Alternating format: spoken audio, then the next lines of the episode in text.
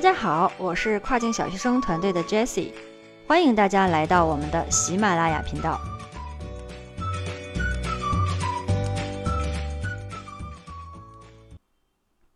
二零一九年即将结束了，身边很多小伙伴已经开始找招商经理，要注册明年的店铺了。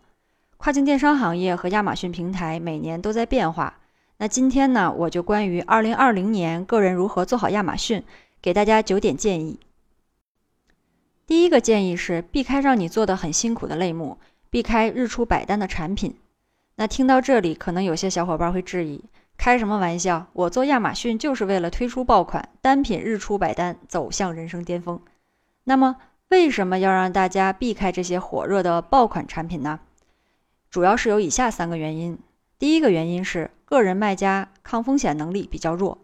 现阶段的亚马逊中小型卖家有供应链资源，还有这种大笔的资金支持的土豪毕竟是少部分，大部分的中小型卖家抵御风险的能力其实很弱。在你历经千辛万苦找到了一个爆品，日出百单以后，为了不让产品断货、排名下降，不得不囤大量的货放在 FBA 仓库。做亚马逊的卖家圈中有一句名言啊，就是。等我哪天不做亚马逊了，我就有钱了。这说的就是一些卖家把大量的资金都沉淀了在了库存上面。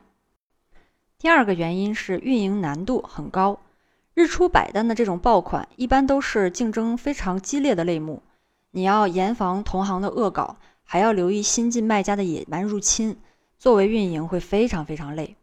第三个原因是利润低。因为它是热点的类目，PPC 广告的竞价成本非常高，这就吃掉了很多的利润空间。所以，所谓的爆款，其实大部分上都是一个账面财富。这更适合一些中大型卖家操作。否则，我们辛苦耕耘一年，最后一核算，大部分的钱都在库存里了，或者只赚了微利，那这就得不偿失了。那么，我们针对这种情况有什么应对方法呢？我们是建议大家把目光放在单品日出十单、每月销量在三百单左右的产品上，慢慢来，精细化运作，提高资金的周转效率，避免过多的资金放在库存上。你开发出五款类似的产品，每个月的收入也基本能符合你的预期了。第二个建议是建立产品线，不做铺货型店铺。亚马逊发展到今天，已经完全度过了低头捡钱的忙欢时代。这也是好多人说现在亚马逊不好做了的原因，但是硬币的另一面却是认真且勤奋的亚马逊卖家们的机会。亚马逊的潜力依旧很大，现在的亚马逊卖家们必须要有品牌意识，建立自己的产品线，给自己形成标签。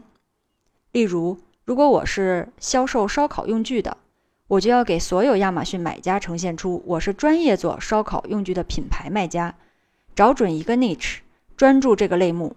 如果在没有找到你的 niche 前，选品失败了，也不要气馁。我们都是这样走过来的，这是必不可少的一课。只有坚持下来，终能找到适合你做的类目。第三个建议是专注站内，了解你的客户，不要贸然加入独立站。为什么不让大家贸然加入大热的独立站呢？也有如下三个原因。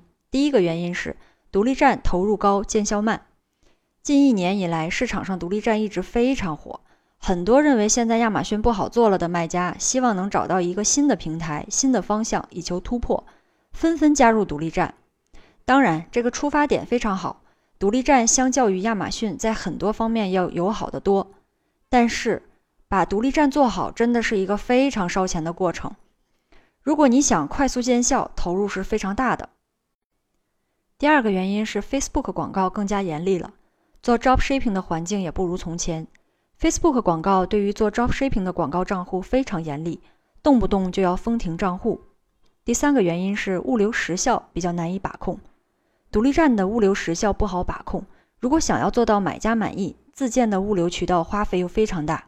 总之，目前独立站对于中小卖家来讲，如果没有非常雄厚的资金实力，不建议贸然进入。如果你一定要做，我们建议把投资独立站的资金用来打造细分内饰的内容博客网站，等有了流量再开始做独立站会容易得多。总之，我们建议中小卖家专注于服务好亚马逊的站内买家，站外引流也都通通导向你的站内店铺。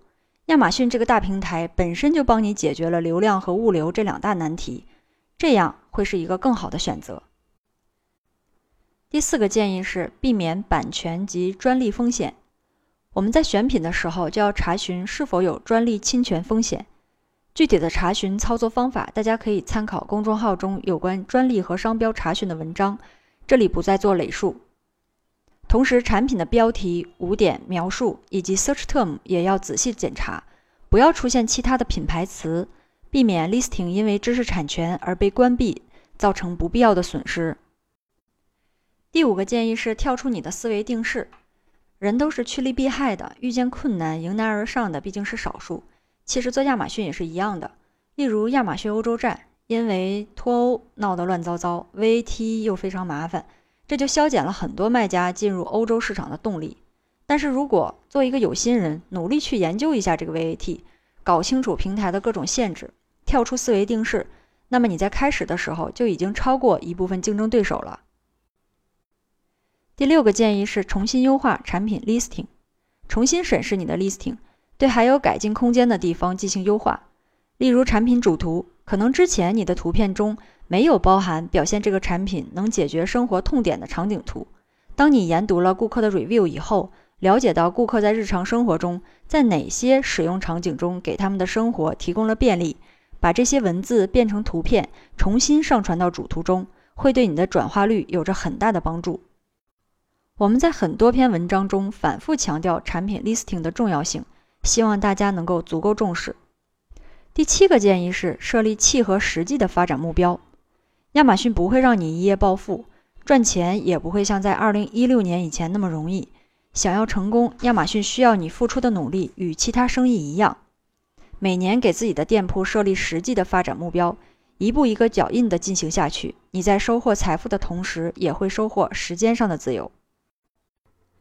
第八个建议是不要冲动选择上高价培训课。我们平时经常能收到一些粉丝的私信，有的就会问要不要参加一些培训班啊。内陆的一些城市有很多的亚马逊培训机构，学费动辄九九九九或是什么两万八千八，有整有零，说实话都不便宜。有的朋友还给我发了一些培训课的课程表，诚然它可以让你快速的认识这个行业，但是我还是想要建议大家。你们先竭尽全力的自行在网上学习一段时间，然后再根据他们的课程介绍决定是否参加。其实，这个自我学习的过程也是对你是否适合从事这个行业的考验。经过考验以后再去上课，完全来得及。最后一个建议是，希望大家都能成为终身学习者。跨境电商这个行业需要从业者具备终生学习的能力。跨境电商的运营方法总在不断的进化，就连亚马逊平台都在不断学习，平台的政策也在不断更新。那我们作为这个游戏的参与者，必须要有不断学习的意愿。选择跨境电商，就做一个终身学习者吧。到时候你收获的不仅仅是财富，更是一个优秀的自己。以上呢就是今天的分享。如果你对跨境电商还有什么问题，欢迎给我留言，我会逐一回复。感谢大家的收听，下期再见。